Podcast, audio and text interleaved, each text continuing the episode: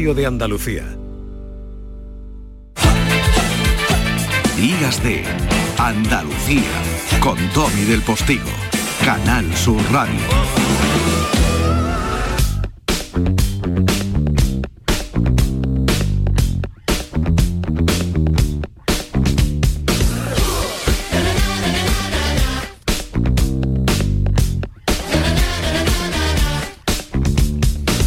Con esta alegría es con la que entramos normalmente en esta segunda hora del programa, cuando son aproximadamente las 10 y 5 de la mañana y conectamos en lo que solemos hacer al principio de esta segunda hora, ¿no? Con mi compañero José Antonio Domínguez, sin embargo, amigo, amiguísimo, es un tipo estupendo y un crack de Canal Fiesta Radio, una de las emisoras hermanas del grupo de emisoras de la Radio Pública Andaluza. Familia, y hoy nos trae a un tipo, Adrián Campos, que tocando su quelele, ¿eh? jovencísimo, esto de las redes sociales, en alguna de esas plataformas, lo está petando, ¿verdad, José Antonio? Buenos días. Hola, ¿qué tal, Domi? Hoy te quiero hablar de un joven artista graduado en comunicación audiovisual por la Facultad de Comunicación de la Universidad de Málaga. Este talento se puede apreciar sobre todo en la red social TikTok, donde es toda una eminencia. También, por si fuera poco, hace canciones muy buenas. La última es una colaboración con otro joven artista de nuestra tierra, con David Parejo, pero mejor que te resuma él su trayectoria muy brevemente. Adrián Campos, para los oyentes de De, de Andalucía. ¿Qué tal? ¿Qué tal? Pues muy bien, súper contento de estar aquí y poder presentar mi nuevo tema. Eh, yo soy Adrián Campos, un, un joven súper, súper ilusionado con, con, su propia música. Intento confiar al máximo en ella. Y, y, bueno, pues gracias a TikTok me ha abierto esta pequeña puerta. Incluso este último año he entrado en, entre los, los 10 artistas más escuchados, más seguidos y con, y con más visitas de TikTok. Soy el cuarto.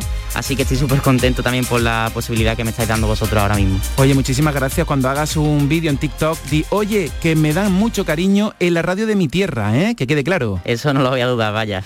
Oye, ¿tienes una nueva canción? Me gustaría que se la presentaras a los oyentes de Días D de Andalucía, ahora con Domi del Postigo. Adrián Campos con David Parejo. ¿De qué va la canción? ¿Qué quieres contar? Y la vamos a escuchar rápidamente. Es una canción súper bailable, una canción que te levanta el ánimo. De hecho, es, es mi canción más, más, feliz, por así decirlo. Y estoy seguro que de cara a, al buen tiempo que se va acercando, vais a disfrutarla a tope. Se la mandé a David Parejo, que es mi productor, y me dijo que quería hacer una estrofa. David, vámonos los dos juntos, que, que vamos a reventarla con esta canción. Pues Adrián Campos, en Días D de Andalucía. Que tengas mucha suerte. Muchísimas gracias por todo de corazón.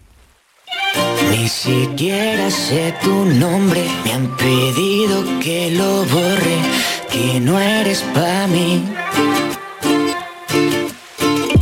Te conozco de una hora, de tomar un par de copas y besar al salir. Y puede ser que ya no te acuerdes ni de mi cara, pero no me quiero quedar con las ganas. No puede ser que lo nuestro acabe aquí. Quiero volver a verte y a besos comerte, aunque no sé ni siquiera cómo te llamas. Acabo de conocerte. Más de 30 años en este oficio, lo que no es ni mucho ni poco, ni un mérito ni un demérito pero son más de 30 años. Probablemente dos, tres mil entrevistas, que tampoco es ni un mérito ni un demérito, es sencillamente la consecuencia lógica del tipo de función que hago dentro de este oficio de la comunicación, como periodista como comunicador, en esos años en distintos medios. no siempre uno se emociona cuando habla con la persona o las personas o la tertulia planteada o, o, los temas que están detrás de los nombres a los que uno se refiere, etcétera, cuando está haciendo su trabajo. Ahora mismo sí.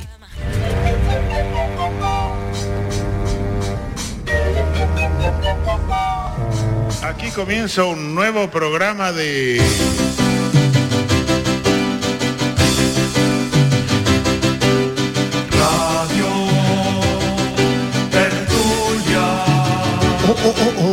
Radio Tertulia, nuestra opinión y la tulia. Porque son leyenda. Pese a la falta del gran narrador Marcos Munstock, fallecido en 2020, y del divertidísimo y carismático Daniel Rabinovich, por ejemplo, que se nos fue en 2015, ambos ríen desde el cielo de los seres únicos, sin duda.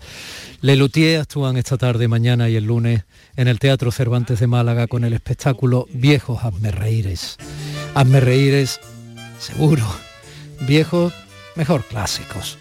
Actualmente el Luthier, bueno, está formado por eh, algunas personas que se han ido sumando a los veteranos, ¿no? Como Roberto Antier, Tomás Mayer Wolf, Martín O'Connor, Horacio Tato Turano, junto a los veteranos, insisto, Carlos López Puccio y uno de los fundadores, fundadores, Jorge Marona. Qué bonito tenerte del otro lado del teléfono. Buenos días. Buenos días, muchas gracias. Encantado, muy amable.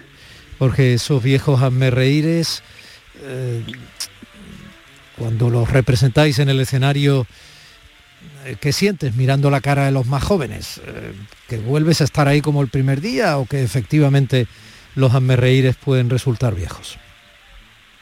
No, mira, es un placer renovado el nuestro, afortunadamente, porque a pesar de que son obras de nuestro repertorio, porque Viejos me reír es una antología de obras muy, muy probadas durante muchos años en otros espectáculos anteriores. De todos modos, es tan increíble eh, cómo la presencia del público y la diversión del público renueva eh, toda, toda la, alegría y toda la novedad que fue para nosotros estrenar cada una de estas piezas. Así que realmente es un placer, este, placer juvenil estar en el escenario cada día, cada noche. Jorge, eh, tú con Marcos, con Gerardo Masana y con Daniel Rabinovich, eh, fuiste fundador, o sea, de los primeros en aquellos últimos años de la década de los 60, ¿no? Estabais ahí, fue aquella primera formación cuando estás en el escenario con la eh, nueva formación, o sea, eh, ¿les echas de menos o sencillamente les dedicas cada sonrisa o cada pequeña trampa argumental de lo muy ensayado? Los recuerdo siempre con un cariño y una gratitud enorme. Fueron compañeros queridos, fueron hermanos, eh, desde que nos conocimos en un coro universitario, este, en adelante, y hemos vivido juntos, compartido, crecido juntos porque éramos unos niños cuando empezamos. Yo tendría 19, mis compañeros estarían en los 20. Eh, vimos crecer nuestras familias. Bueno, es eh, una gran hermandad, ¿no? La que nos unió siempre. Y eh, a, la vez, el Luthier tuvo siempre una gran capacidad de adaptación a, los cambios, a las novedades. Entonces, a pesar de la temprana muerte de Gerardo Mazana, que fue muy dura para nosotros, eh, hubo reemplazos y, luego, bueno, eh, pasó lo mismo con, con Daniel, lamentablemente, con Marcos, pero dado de una manera tan, tan suave, digamos, porque hacía tiempo que nos acompañaban también eh, reemplazantes que al fin tomaron los lugares de, cada uno de ellos, eh, sabiendo ya muy bien el espectáculo y siendo ya amigos, estando muy incorporados al grupo. Y como te digo, ha sido algo que se ha dado de una manera bastante naturalmente, y como son muy buenos muy buenos artistas, nuestros nuevos compañeros, eh, nos sentimos muy felices con Carlos. Bueno, Luthier, todo el mundo sabe que es un galicismo muy bonito, eh, eh, es, fabricante de instrumentos, ¿no? Artesano, que fabrica instrumentos, y vosotros lo hacéis, no solo fabricáis las risas más elegantes inteligentes y, descacharrantes probablemente de la historia de los escenarios teatrales en mucho tiempo, sino que fabricáis instrumentos de verdad, habéis sacado instrumentos de todo tipo. Vamos, yo, yo creo recordar que en, algún, en, alguna representación os he visto incluso con un inodoro, con un váter, hablando en plata, al que hacíais sonar o algo similar, ¿no? claro, está ahora presente en Bueno, a este mí me daba, me daba pena ir a casa y hacer caca, te lo digo porque... claro, más respeto. Este, claro, ese instrumento, el No Me Olvides, que lo toco yo en la obra Loas al cuarto de baño. Este, sí, es una, creación, en realidad, de Hugo Domínguez. Eh, nosotros no, no fabricamos, no sabemos lamentablemente hacer estas, estas obras maravillosas. Eh, siempre hemos tenido luthier, al principio fue Gerardo Mazana quien hizo los primeros. Este, muchos de ellos, después fue Carlos Iraldi, también un compañero del coro, una persona muy interesante, un psicoanalista, músico y muy imaginativo. Y ahora es Hugo Domínguez, eh, un, luthier y músico argentino que ha hecho varios de los instrumentos eh, actuales, está este video, hay una ducha, la desafina ducha, este, también es obra de, de Hugo. Ahora, eh, con respecto al nombre, sí. este galicismo que dices, fue complicado al principio, eh, parecía una mala elección, porque cuando empezamos, la palabra litier no era demasiado conocida, no era usada, ni siquiera estaba castellanizada, creo que luego la RAE la incorporó, ¿no? Como, sí. Eh, pero en ese momento no, entonces era, bueno, somos el grupo del luthier. Ah, ¿y qué significa el luthier? Nos preguntaban los periodistas. Bueno, luthier es el artesano que hace instrumentos de cuerda, básicamente. Bueno, esa era la explicación que teníamos que dar seguro en cada presentación nuestra. Ahora ya nos conocen y conocen la palabra un poco más.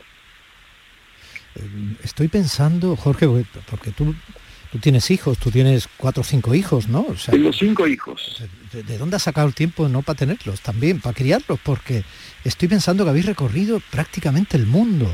O sea, eh, Lutier llegaba a una ciudad y era un acontecimiento cultural y normalmente estáis acostumbrados a llenar eh, durante décadas.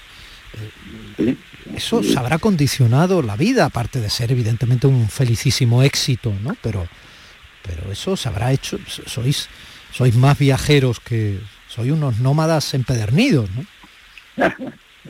Sí, sí, tal vez un poco menos de lo que crees, porque tenemos temporadas muy largas en Buenos Aires, que es una ciudad tan grande que da, da trabajo para mucho tiempo con cada espectáculo. Eh, últimamente, en la última década, hemos hecho cada show, cada espectáculo nuevo durante tres temporadas largas en Buenos Aires. Eh, entonces, bueno, ese es nuestro nuestra casa. Y sí, venimos a España con frecuencia, hacemos dos o tres giras anuales, pero deja tiempo eso para una vida familiar también, afortunadamente. Bueno, eres tú quien escribiste con Daniel Semper el libro El sexo opuesto, ¿eh? Memorias de un espermatozoide, o sea que también yo te hacía una alusión velada, ¿no? Pero también has escrito libros. Tú ibas para médico, Claro, cuando conocí a mis compañeros en el coro de la Facultad de Ingeniería, mm. yo era estudiante de medicina, eh, pero no pasé del curso de ingreso. Eh, y mis compañeros, bueno, Marcos estudiaba ingeniería en ese momento, Daniel estudiaba derecho, y Gerardo Mazzana, que era un poco mayor, ya era arquitecto. Bueno, y al final... La medicina ahí quedó. Claro, no, no, al final quedó todo, fuisteis Lelutier y punto. Sí, así es. Es tremendo. Sí, afortunadamente. Claro, unos luthier que podemos ver durante 50 años porque además eres fotógrafo, porque tú eres quien te empeñaste en ir sacando las fotos del grupo, ¿no? Cuando, cuando no estabais en el escenario sobre todo, ¿no? Siempre me gustó la fotografía y coincidió la compra de mi primera cámara con el comienzo del Elitier. Entonces, en ese momento, en el año 67, empecé a sacar mis, primeras fotos y saqué fotos en, todas las giras, en ensayos del grupo. Y cuando cumplimos 50 años, se me ocurrió, le comenté a Daniel Samper, mi amigo, eh, esta posibilidad de hacer un libro y bueno, muy entusiasmados lo hicimos entre los dos, él hizo especie de, biografía del de Luthier este, bastante sintética, muy divertida, y se publicó este libro con mis fotos a lo largo de 50 años del Luthier. Fotos que no estaban pensadas para ser publicadas, Así que tiene la frescura de, la intimidad, de intimidad del grupo. Sí, ahí se podía ver cómo os odiabais, ¿no? Profundamente, claro. ¿Podríais haber tenido en eh, la química, el éxito que, tenéis en los escenarios, aparte del enorme trabajo que hay detrás, evidentemente, de cada una de las de las obras y de las representaciones de Lelutier durante tantos años. ¿Podía haber salido todo así si no os hubierais querido, si no os hubierais respetado, si no fuerais amigos? No creo, no creo, no, no, no. Nuestra relación era muy buena y mucho cariño y eso ayudaba porque es un trabajo duro también. Es muy divertido ver el resultado terminado, pero no es fácil, no es fácil hacer un espectáculo de humor que, divierta a la gente de, tantos países, que dure durante muchas temporadas. Es una tarea ardua, eh, de mucha paciencia, eh, en la que, por supuesto, llegado el estreno, los nervios están este, irritados y es fácil pelearse, pero en nuestro caso siempre la, relación entre los luthiers fue, fue muy buena, por supuesto, muy cariñosa siempre. Tú sabes, Jorge, Jorge Marona, estamos hablando con Jorge Marona, uno de los fundadores del Luthier, que recordemos esta tarde, mañana y pasado estarán en el Teatro Cervantes de Málaga. Yo creo que habéis vendido prácticamente todo, pero bueno, yo de todas maneras lo comento, ¿no? Por si hay alguna, todavía alguna butaca eh, que se pueda capturar, ¿no? Con esos viejos hazme reír, ese espectáculo que ahora lleváis en gira. Eh, Jorge, em, ¿tú sabes que hay gente que cree que Johann Sebastian Mastropiero es un compositor de verdad? Así, bueno, Mastropiero recibe un aplauso cada vez que es mencionado en el espectáculo. En todo espectáculo nuestro, ya Mastropiero es recibido con una ovación un fenómeno muy interesante. Bueno, un espectáculo se llamó Más tropiero que nunca, que también me parece un juego de palabras. Mira, está escuchándote Lola Pons, que también es fan de Lelutier, se ha querido quedar, expresamente ha venido andando desde Sevilla para hablar contigo, conmigo también aquí. Y ella es catedrática de, de la lengua, es una divulgadora importante en nuestro país. También está entusiasmada de escucharte con ese acento, ese español de Argentina, ¿no? ¿Cómo tratáis, con qué respeto y qué bien las ironías? Es otro de los puntales que caracteriza a Lelutier. ¿Cómo tratáis, con qué elegancia y conocimiento eh, el idioma, ¿no? Eh, y eso, es un gustazo, ¿no, Lola? Buenos días, maestro, maestro doctor. Porque, bueno, es un honoris causa Lelutier por la Universidad de Buenos Aires, así que merecen ese nombre de, de doctor. Sí, el tratamiento del humor en el luthier tan fino y al mismo tiempo tan poco excluyente. Yo recordaba, bueno, aparte de, ahora cuando hablabais de los instrumentos, recordaba a, te recordaba a Jorge tocando el bolarmonio, esa especie de batería de, pelotas de, baloncesto. Y, también, bueno, tantos diálogos en los que la lengua daba un giro y hacía que penetrase por cualquier esquina el, humor, el giro inteligente. ¿no? Recuerdo, eh, por ejemplo, ese monólogo también de Mastro Piero donde decía, bueno, este compositor nació en... nació. Así es. Siempre nos, nos gustó mucho cuidar el idioma, eh, ser muy precisos, estudiar, en caso de duda, eh, investigar y sí, sí, siempre es algo que hemos cuidado y, fue tema de conversación siempre y sigue siéndolo, tal palabra, tal giro, está bien dicha, ¿cómo se diría mejor? Están sonando unos violines que son como latas con cuerdas, suenan maravillosamente. Yo no sé cómo conseguís que, esos instrumentos suenen con tal, con tal grado de, bueno, de academicismo a veces.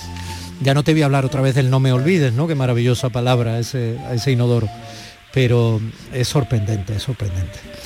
En este caso estamos escuchando a los tubófonos, que son eh, los instrumentos de viento hechos con tubos de ensayo, los que se usan en la química.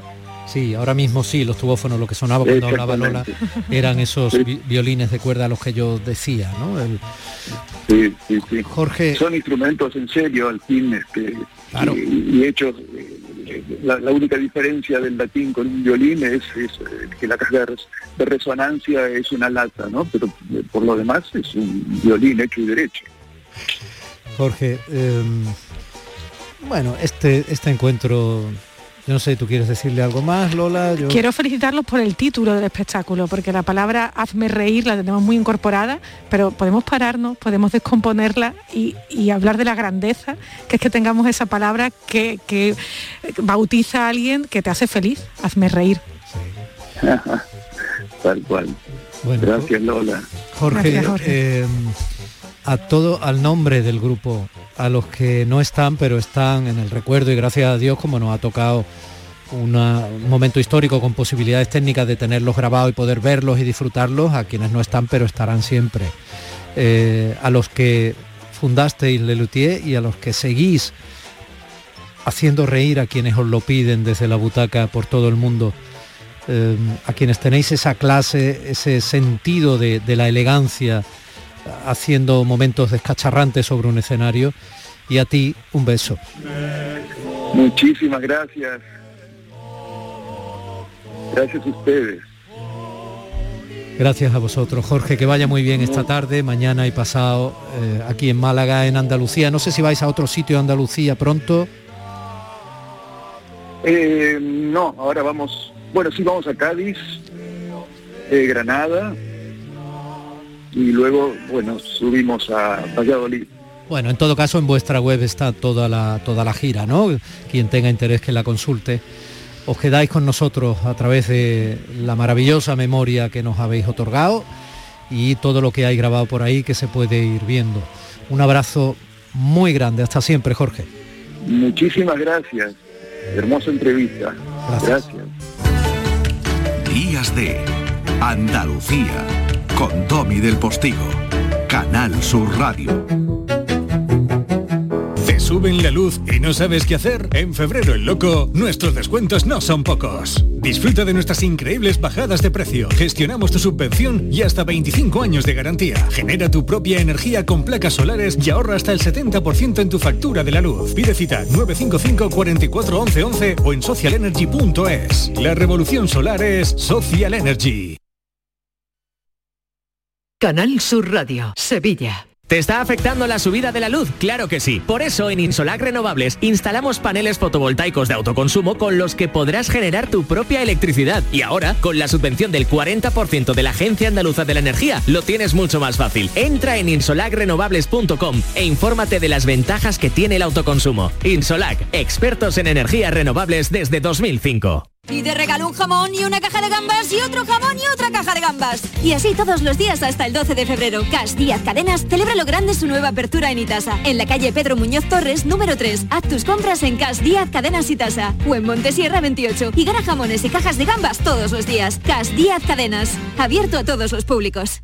Vente a Dimarsa, ponte en mis manos y dile chao, dile chao, dile chao, chao, chao, empieza ya. Tu autoconsumo, nuestro petróleo es el sol. Di que sí, únete al cambio. Dimarsa.es La mañana de Andalucía con Jesús Vigorra es tu referencia en la radio. Con la última hora del día. Toda la actualidad. La información más cercana que buscas y el mejor entretenimiento. La mañana de Andalucía con Jesús Vigorra. Contigo desde las 6 de la mañana. Quédate en Canal Sur Radio. La radio de Andalucía. Vete a dormir con una sonrisa, con el show del comandante Lara. El humor más travieso, los invitados más divertidos, las mejores versiones musicales de Calambres. El show del comandante Lara, los domingos en la medianoche después del deporte. Quédate en Canal Sur Radio, la radio de Andalucía. Días de Andalucía, con Domi del Postigo, Canal Sur Radio. Qué suerte tenemos todos ¿eh? de tener de la mano de doña Elvira Roca Barea la mm, más solvente recreación del mundo romano a velocidad de emocionante carrera de cuadrigas. Ahora verán. Historia, ni blanca ni negra.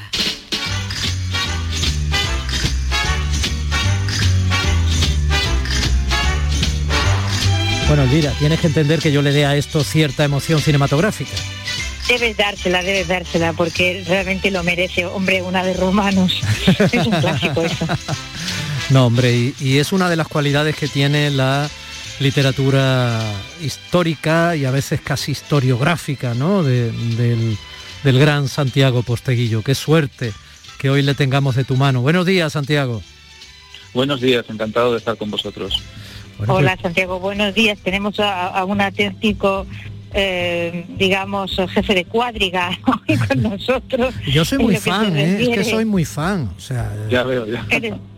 Eres, muy fan, sí, sí. Es, son legión, somos legión realmente. Vamos a intentar un poco mm, hablar con Santiago de su obra, de la novela histórica y de, de la novela histórica de temas romanos que, es casi un subgénero dentro de la novela. Pero yo tengo una curiosidad grandísima. ¿Cómo llega Santiago Posteguillo a Roma?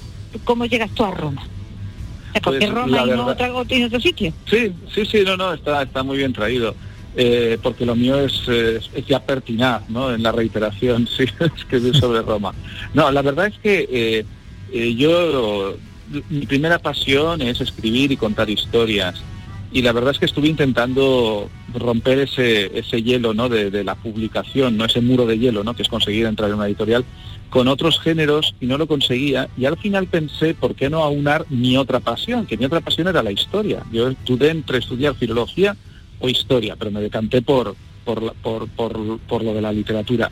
Pero al, se ve que al juntar las dos pasiones, la cosa funcionó. Y en la búsqueda de contar algo de la historia del pasado, Roma eh, es particularmente interesante, entiendo, porque explica mucho de nuestro origen. Y eso me parece muy interesante para entendernos mejor, ¿no? Como sociedad. Y adicionalmente te ofrece Roma una panoplia de recursos dramáticos inabarcable, porque como estabais comentando, pues puedes traer carreras de cuadrigas a tus novelas si quieres, gladiadores, gladiadoras, legiones, asedios, batallas, traiciones. Entonces, claro, yo ahí, yo ahí estoy a gusto en este momento pues seguiré. Una pregunta para los dos. ¿Qué tiene que ser una novela histórica? ¿Más novela o más historia? Bueno, de esto hemos hablado Santiago y yo precisamente y era una de las cosas que yo le iba a preguntar, pero pero te la pregunto ya aquí en medio de... sí, pero yo te, la, yo te la pregunto también a ti, Elvira, me interesa mucho lo que tú opinas. Es que hemos hablado precisamente, Santiago, pues te de esto, de si la novela histórica, dentro del, del mundo de la novela, debería de estar sujeta a alguna clase de cautela en cuanto al modo en que se trata o se manipula o se usa la historia, ¿no? Y él lo hace muy bien, tengo que decir de arranque que por esto es uno de mis favoritos. No le voy a regalar la oreja diciendo que es mi favorito, pero, pero en fin, porque eh, tiene, sus novelas son siempre sistemas de aprendizaje, es decir, incorpora mapas, incorpora nota histórica, incorpora formas para aprender más de aquello que él nos está contando como relato novelado. Y entonces yo sí lo creo, no, no, no pienso que, en fin, que uno tenga que formalizarse y hacer dogma de ello, pero yo creo que deberíamos tratar la historia cuando la novelamos con un cierto respeto. Y Santiago lo hace absolutamente. Y entonces ahora pega que hablemos de Margarita Lucienar y por qué te dedicaste a Trajano.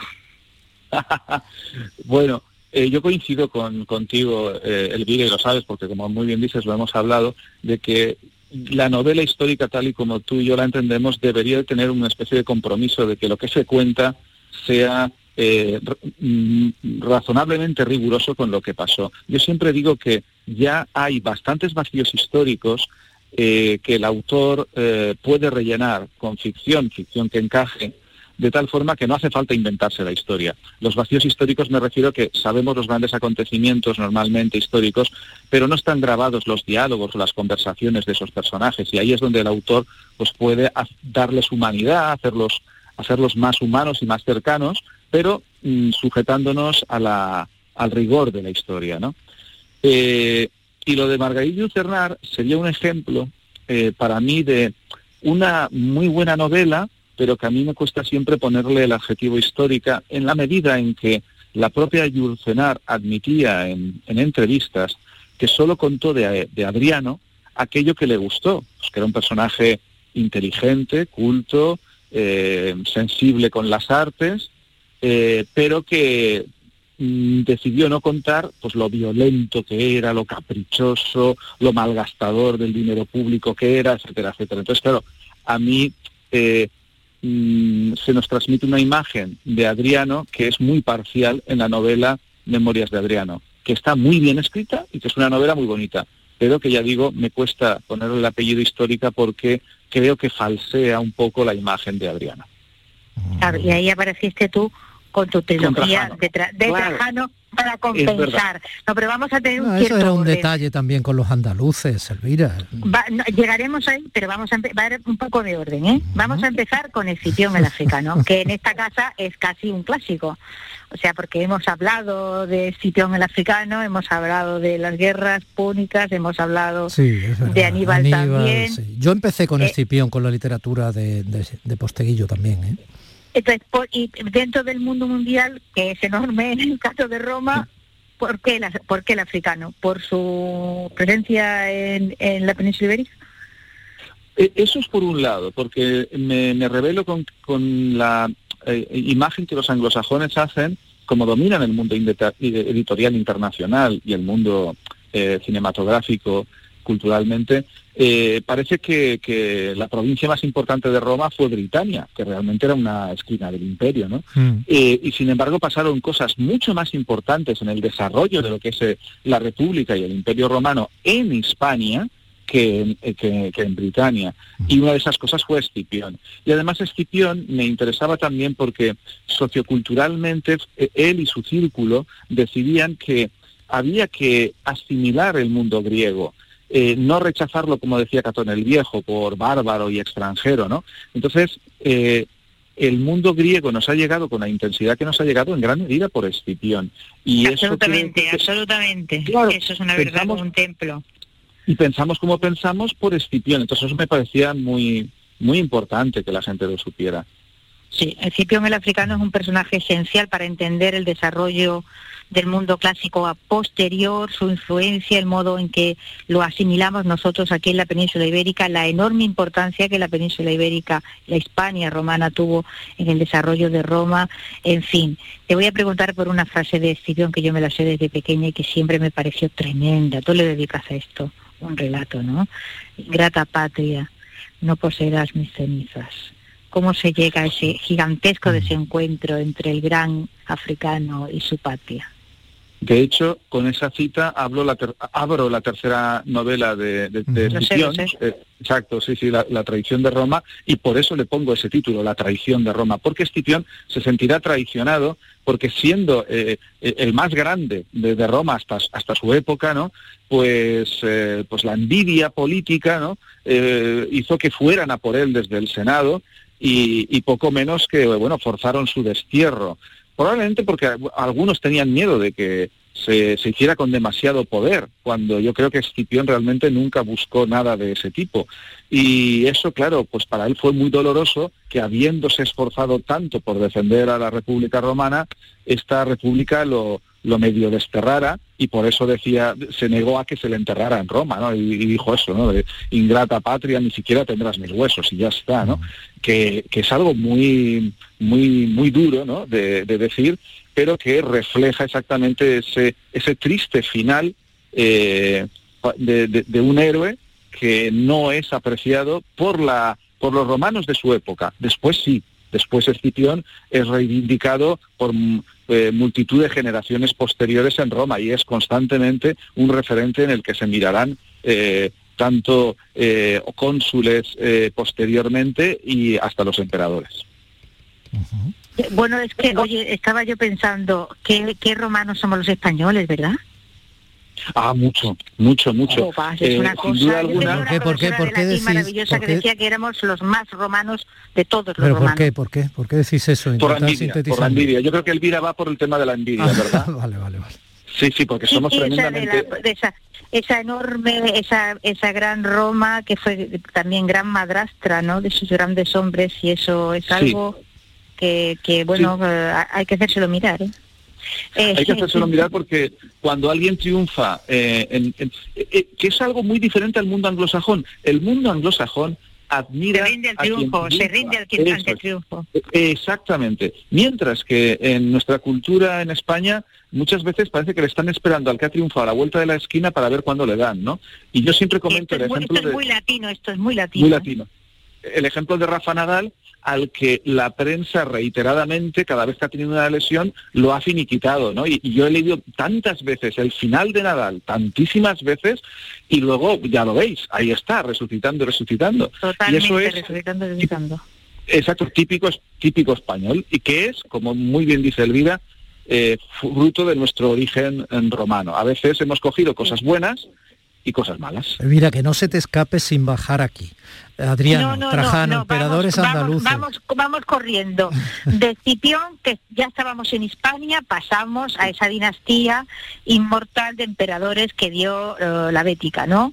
A la que tú le dedicas otra vez eh, eh, varias obras extraordinarias y eh, sobre todo bueno Trajano como como gran personaje que a mí me parece que bien pero hemos hablado un poco de esto antes no que contrapones a mi modo de ver no al de Yucenar siguiendo su vida con una con una eh, limpieza en el sentido de, fidelidad histórica que a mí me parece maravillosa pero eh, pero luego te luego te, te, vas a esta especie de, de trilogía de la literatura de misterios de la literatura que es como una especie de excursión fuera de la calzada romana ¿no? Sí, después de, novelar a Trajano, al que tanto admiraba porque era austero, luchaba contra la corrupción, era nuestro, porque era, como muy bien dices, ahí de la Bética, ¿no? Y sin embargo nunca lo habíamos apreciado lo suficiente, creo yo, eh, en España. También hago otra trilogía de libros, eh, de relatos más breves, sobre la historia de la literatura novelada, ¿no? que esto tiene que ver con, con mi, labor docente en la universidad, porque yo soy profesor de literatura y, de alguna forma llevo muchos años, eh, el otro día creo que lo conté, creo que llevo 28 años dando clases en la universidad, madre mía, mm. eh, intentando que mis estudiantes no se me duerman en clase. Entonces siempre busco anécdotas muy curiosas de los escritores que les llamen la atención. Y desde ahí interesarles en lo que yo quiero que, hagan, que es que lean su obra. Y con esa, con esa misma dinámica están escritos estos tres libros de relatos, La noche en que Frankenstein leyó el Quijote, La sangre de los libros y El séptimo círculo del infierno, que me, me, me hace feliz saber que, que en muchos institutos pues los utilizan como libros de lectura o libros recomendados en lengua española, en historia eh, eh, de, literatura universal, etcétera, ¿no? Y bueno, son libros que intentan divulgar sobre la literatura y animar a la gente, sobre todo a la gente joven, a que lea los clásicos. Luego ya llegamos a, Yo Julia, que es, digamos, el momento en que eh, de, espectacular, ¿no? Ganas el planeta con esa novela, vendes muchísimos libros, sigues vendiéndolos y le haces una, una continuación que no sé si llegará o no a tener a ser trilogía de nuevo. Vamos a hablar un poco de esta Julia, porque en un primer momento, oye, uno se confunde de Julia viendo otras que son muy famosas y que ya, digamos, habían llegado a la fama por la novela histórica con otros autores. Tú te vas a otra Julia, sigues avanzando en el tiempo, vamos a hablar quién es esta Julia tuya, Julia Domna. Julia Domna es eh, la mujer de Septimio Severo y es una mujer fascinante procedente de Siria que enamora cuando es adolescente a un gobernador romano, que es, eh, que Septimio Severo, está casado, él enviudará porque su mujer fallece por enfermedad, y él siempre se acuerda de esa chica adolescente que conoció en Siria y le propone matrimonio y se casarán. Además, será un matrimonio feliz, una cosa muy excepcional, es de los pocos matrimonios por amor eh, eh, entre emperador y emperatriz en el Imperio Romano, y se enfrascarán en una lucha por conseguir el control del imperio. ¿no? Eh, ella es un referente de mujer inteligente, capaz de forjar una dinastía es, que eh, ella jugaba mucho más grande que cualquier hombre. Los hombres luchaban por el imperio y ella se lo tiene que explicar un día a su marido y dice, a ver, es que no luchamos por un, por, un imperio, luchamos por, por algo más grande, por hacer una dinastía, porque ese imperio que tú conquistes pase de ti a tus hijos. Bueno, esa Julia convertida en eh, loba capitalina, Santiago, la vamos a dejar aquí porque el libro todavía está fresco y todavía está en la calle porque hablamos de ella ya en, una entrevista que tuvimos en el programa. Y porque en ese avance del tiempo que ha hecho Elvira a lo largo de personajes fundamentales de la historia con Roma de fondo, eh, en ese avance del tiempo estamos eh, al otro lado de la línea en el programa. Entonces lo vamos a tener que dejar aquí. Yo me quedaría embobado oyendo. Me vas, a, permitir, eh, una sola preguntilla, una sola preguntilla para acabar. Eh, ¿En qué andas ahora, Santiago Posteguillo? Cuéntanoslo. Julio César. Por fin he ah. decidido novelar a Julio César. Y, Esas son palabras muy mayores. Sí, muy, muy mayores. Y, en abril, eh, el 5 de abril, debería salir la primera novela de Julio César, Roma soy yo. Y que es la primera de una serie, porque Julio César no cabe en una trilogía. Bueno, aun a riesgo de parecer cesarista, lo tenemos que dejar aquí. Hemos cruzado el Rubicón, nunca mejor dicho, pero en este caso el Rubicón cronológico. Es un lujo y escucharos hablar a los dos es un lujo al cuadrado.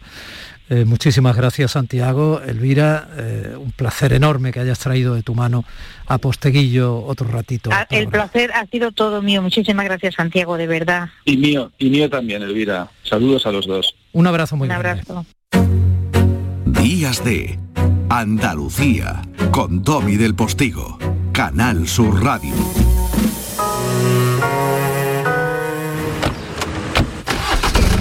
¿Nos vamos? Sí, espera, que quiero escuchar la fecha ganadora en el último sorteo de mi día de la 11. 17 de septiembre de 2008. El día que salí de cuentas. María, qué memoria. Qué va, pero hay fechas especiales que no se olvidan.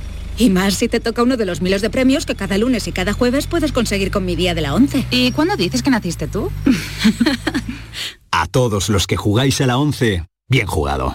Juega responsablemente y solo si eres mayor de edad. Aquadeus, ahora más cerca de ti, procedente del manantial Sierra Nevada, un agua excepcional en sabor, de mineralización débil que nace en tu región. Aquadeus Sierra Nevada es ideal para hidratar a toda la familia y no olvides tirar tu botella al contenedor amarillo. Aquadeus, fuente de vida, ahora también en Andalucía.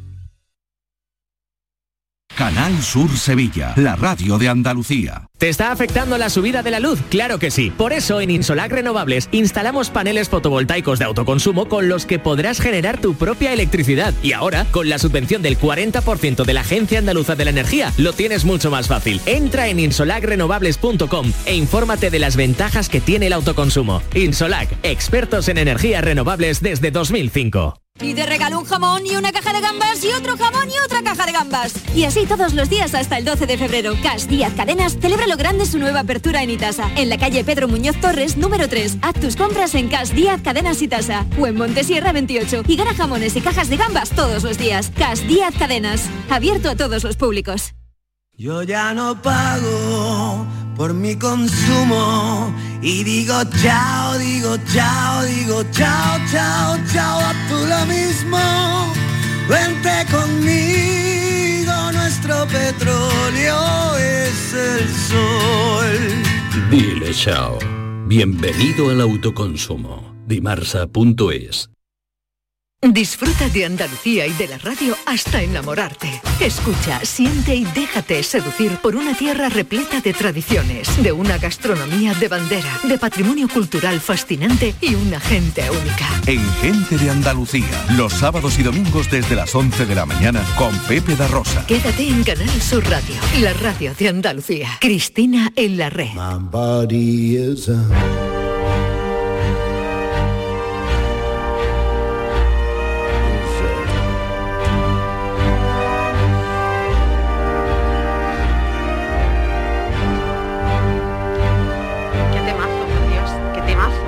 Estás en antena, ¿eh? Ya, ya lo, lo digo porque te, temo, porque sé lo que viene después de qué temazo. Qué temazo. Entonces, que... Los Arcade Fire hicieron una versión, sí.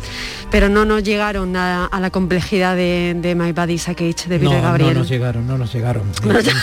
Ese micromundo cultureta tuyo nos acabará haciendo agachar la cerviz a todos los que no lo controlamos. Cristina Consuegra acaba de desenredarse y está aquí protagonizando no solo el momento, el espacio, el tiempo sino todo en la radio a partir de ahora.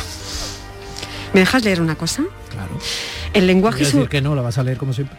El lenguaje es una herramienta que nos permite representar el mundo y crear imaginarios y aspiro a que mis palabras contribuyan a crear una sociedad en la que todas las personas tengamos derecho a ser nombradas y a proyectar unos imaginarios en los que todas tengamos derecho a participar desde nuestra identidad. Y la primera persona que tiene derecho a ser nombrada en este momento es Patricia Simón Carrasco. Hola Esteponera, buenos días. Hola, buenos días. Hombre, un poco de alegría. ¡Qué bien! Que me ha gustado tu tono, tu energía. A ver, que yo sé, a ver, que se puede hablar de temas complejos desde el goce de la alegría. Claro, con esta banda sonora que nos bueno, pues traído hoy, los Arcade Falla, por aquello de ser modernísimo. Bueno, yo, Peter Gabriel, vamos a ver, hablando de, que lo moderno es clásico. Vale, Yo, bueno, he leído un fragmento que está en la nota, digamos, en la advertencia que hace Patricia Simón en su ensayo Miedo, viaje por un mundo que se resiste a ser gobernado por el odio, eh, porque digamos es la columna vertebral, el eje central del libro, el lenguaje, es el eje de su, de su oficio, el periodismo, el tuyo, ¿no? También. Em, Patricia, te quiero preguntar, ¿son malos tiempos para quienes trabajáis con el lenguaje? Bueno, son tiempos en los que tenemos que estar más pendientes de que nuestras palabras no sean manipuladas y de que realmente lleguen a, su destinatario con la potencia que, merecen, ¿no? Yo creo que desde el periodismo ahora cuesta mucho em, que una ciudadanía agotada, eh, muy asustada por todos los desafíos que nos rodean, pues atienda a frases como una población civil en Ucrania pues se enfrenta a una guerra inminente, por ejemplo, ¿no? Mm. Y todo lo que eso significa eh, y todo lo que rodea un conflicto, pues a lo mejor no está llegando la idea del desastre que puede ocurrir. Así que tenemos que estar esforzándonos más que nunca para que, para que la ciudadanía entienda todo lo que nos está ocurriendo, porque en realidad, aunque parezca muy lejano, eh, aunque sea por egoísmo, sus consecuencias también se hacen sentir aquí, ¿no? Algo que probablemente no estamos haciendo, Patricia, porque mm, cada vez más uno tiene la sensación cuando se acerca a un informativo, da igual el medio, ¿eh? no solo hablo de televisión, que parece que tiene que ser la gran castigada un poco por, por el ejercicio crítico de la mm. profesión, ¿no? Eh, es que uno dice, bueno, pero, pero explícamelo, o sea, y pasamos a otra noticia, explícamela, y pasamos a, a otro, explícamelo, y se tira uno todo el rato pensando, no me entero. Bueno, yo creo que uno de los temas del libro también es la falta de tiempo, ¿no? Y no solamente los medios de comunicación, sino cualquiera de las personas que nos esté escuchando probablemente se levanta por las mañanas sintiendo que ya va tarde y que no le va a dar tiempo a hacer todo lo que tiene pendiente en esa línea, de, en esa lista ¿no? de, urgencias. Y eso tiene mucho que ver con, con, el sistema en el que vivimos, que yo creo que es evidente, ¿no? que está pues languideciendo, muy agotado, que lo que nos está exigiendo es una disponibilidad absoluta todo el tiempo mm. para correr, correr, correr y que no nos da tiempo a, ni a dedicar a las cosas realmente importantes y que nos hace felices, pero tampoco atender a, a las informaciones, que la información solamente nos va a enriquecer y nos va a permitir desentrañar qué es lo importante de los hechos si tiene un mínimo de complejidad, ¿no? Y, y, eso requiere un poquito de tiempo y de atención, pero yo creo que no basta con ni con culpabilizar a los medios ni con culpabilizar a la ciudadanía. Yo creo que los medios en gran medida lo intentan, Mm. eh, tener en cuenta que, que, que, precisamente por ese ritmo que llegamos, muchas personas tienen que desconectar muy rápido de cada información porque sienten ¿no? que van en ese ritmo acelerado y la atención cuesta mantenerla y por otra parte de que muchas personas cuando llega al final del día pues a lo mejor ponerse a entender cómo es posible que en Lorca, ¿no? por hablar de algo reciente, haya unos señores que hayan decidido asaltar el ayuntamiento, entender qué ha generado tanto odio entre esas personas, pues mm, necesita de información en profundidad. Pues no quiero ser simplista, pero cuidado lo que viene, porque esa sobreestimulación permanente que también tiene que ver con nuestro mundo digital y tecnológico, el otro día mm. discutíamos Cristina Consuegra y yo, que no somos seres digitales y hablábamos del desamparo que tiene parte de lo que nos está sucediendo para ser seres humanos con enjundia, ¿no? Quiero decir, con las lógicas que nos hacen humanos. Insisto, no quiero ser simplista, pero también hay un niño que mata a su padre, a su madre y a su hermana porque le quitan la wifi para para eh, conectarse a las redes y al videojuego, ¿no? Un niño de 15 años. Bueno, es que yo creo que no estamos atendiendo a una urgencia primordial, que es los problemas de salud mental que están acuciando a nuestra sociedad y que se han agravado muchísimo en la última década, especialmente a, raíz de esa crisis escasa que empezó en 2008 y que se han agravado muchísimo más con estos dos años que llevamos de, de pandemia, ¿no? Entre la gente joven se han duplicado las tasas de ideas suicida y triplicado los intentos de suicidio en los últimos tres años, ¿no? Y eso debería de ser, mm, bueno, una, una noticia diaria de qué nos está pasando como sociedad para que tengamos a adolescentes y mm. veintañeros tan tristes.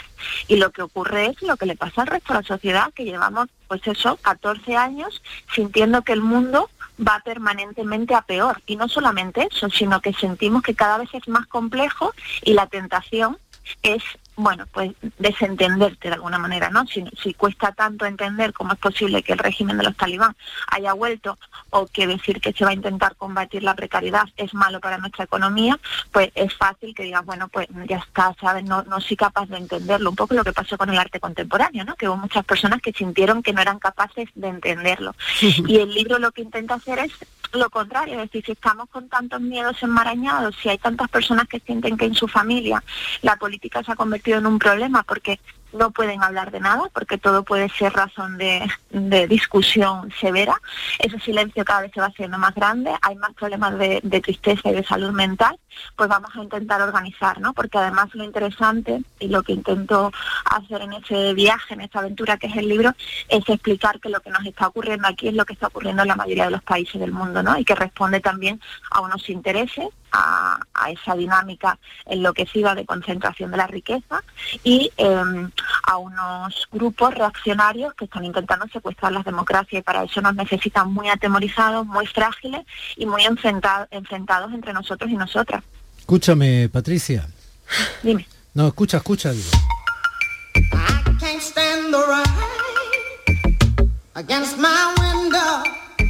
Este es otro tema, ¿eh? Sí, lo es, lo es. Bueno, ¿A qué tienes más miedo, Cristina Consuegra? ¿Al cambio climático? a caerte de la clase media en la que disfrutas siendo Mia Farro cada día. A, qué tienes miedo? Bueno, yo como a los migrantes. Como... ¿Tienes miedo a que los migrantes te quiten la casa Mira, o a ser uno de ellos si ocurre algo en tu propio país? Yo como de los diferentes miedos que plantea Patricia, el miedo a la pobreza, el miedo al otro, el miedo a la soledad, eh, el miedo a la muerte. Em, bueno, posiblemente sea el de la soledad el que me, produce mayor inquietud, ¿no? Y aprovechando esto que planteas, que bueno, en el caso de, eh, un perfil como el mío, eh, madre autónoma, siempre precarizada y en una situación de vulnerabilidad absoluta, eh, yo le quiero preguntar, aunque ya lo ha deslizado en cierto modo Patricia, Simón, ¿a quién favorece el que esta sociedad esté tan controlada? no confrontada, es decir, sino tan controlada por el miedo y sus ramificaciones, ¿no? ¿Cómo hemos llegado a convivir con el miedo con esta naturalidad? Porque estamos muy cansados y cansadas como, como sociedad. Es que el hecho de estar en esa rueda que tú también describías, ¿no? De sentir siempre que no haces lo suficiente mm. para, para garantizarte un mínimo de bienestar, hace que al final y se vio muy bien durante la pandemia, lo que muchas personas están aceptando es que venga alguien que tome las riendas, ¿no? Y eso es lo que prometen los discursos autoritarios y, los discursos de, ultraderecha, de tú no te preocupes, que bastante tienes ya con, con salir adelante, ¿no? Y bastante difícil es como para que encima tengas que preocuparte de lo que pasa en tu sociedad, querer participar y demás, ya tomo yo la rienda. Y además con una cuestión muy tramposa que se ve mucho en la publicidad, ¿no? Con esa imagen del macho alfa que viene a solucionarlo todo, ¿no? Y, y, esos discursos que, pues bueno, se repitieron en los años 30, en la República de Weimar, que al final eh, es interesante porque esos grupos no necesitan dirigirse a esa, esa élite, ¿no? A la que realmente representan, sino para ampliar su base social necesitan eh, dirigirse a las personas de la clase trabajadora que cada día tienen que levantarse esa España que madruga, ¿no? De la que hablan, que realmente es la que convive con otras personas que lo están pasando igualmente mal. Con lo cual yo creo que desde el periodismo nuestra función es todo el tiempo desmontar estas falacias que hacen que una persona que está en un barrio de una ciudad en la periferia con problemas, ¿no? Sienta que su, su enemigo es la persona que está un poquito peor que ella, que es el vecino del cuarto, en lugar de quien he anunciado esta semana como, como bastante, bastante bancos han anunciado pues beneficios multimillonarios mientras cierran las sucursales de los pueblos y despiden a sus trabajadores, ¿no? Pues eso es lo que tiene que hacer el periodismo. Patricia Simón, periodista andaluza, ella nació en Estepona hace poquísimos años. Y bueno, bueno. acaba de editar Miedo, viaje por un mundo que se resiste a ser gobernado por el odio, en debate, y nosotros queríamos tenerla un ratito aquí. Yo tengo miedo a la desesperanza. ¿eh? Tengo miedo a la desesperanza porque todos los que nos han dicho y creíamos que tenían de verdad la razón y al mismo tiempo, porque no sirve solo tener la razón, y al mismo tiempo la forma de arreglar lo que critican, luego nos han dejado a la intemperie. A la intemperie. Y Por eso este libro es muy esperanzador, porque es una defensa de verdad de la democracia y de que la democracia necesita esperanza. Patricia, un besito muy esperanzado. Igualmente. mucho, Patricia. Un, un beso enorme. Hasta la semana que viene. Se quedan en las manos radiofónicas del gran Pepe de Rosa y su equipazo en Gente de Andalucía, acompañado por la sonrisa de Ana Carvajal. Familia, mañana más. Son casi las 11 en punto. Gracias. Domi del Postigo en Días de Andalucía.